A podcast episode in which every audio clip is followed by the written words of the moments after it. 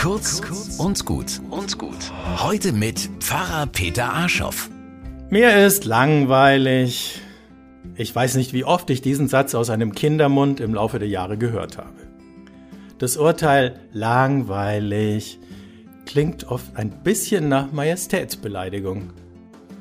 Als gäbe es ein Grundrecht auf Dauerbespaßung, das einem in diesen Augenblicken boshaft verwehrt wird. Wie lässt sich vermitteln, dass Langeweile zum Leben dazugehört?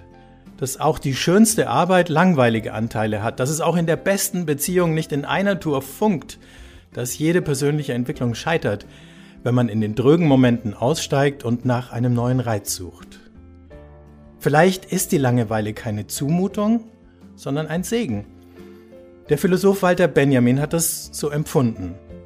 Langeweile, wenn ich warte, ohne zu wissen, worauf genau, ist der Traumvogel, der das Ei der Erfahrung ausbrütet, sagt er.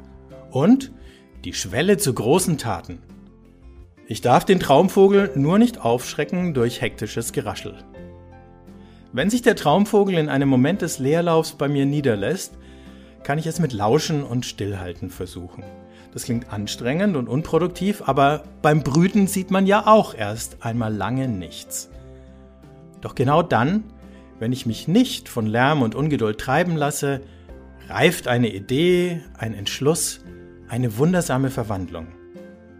Es wäre doch ein Versuch wert, wenn das sprichwörtliche Sommerloch demnächst anbricht.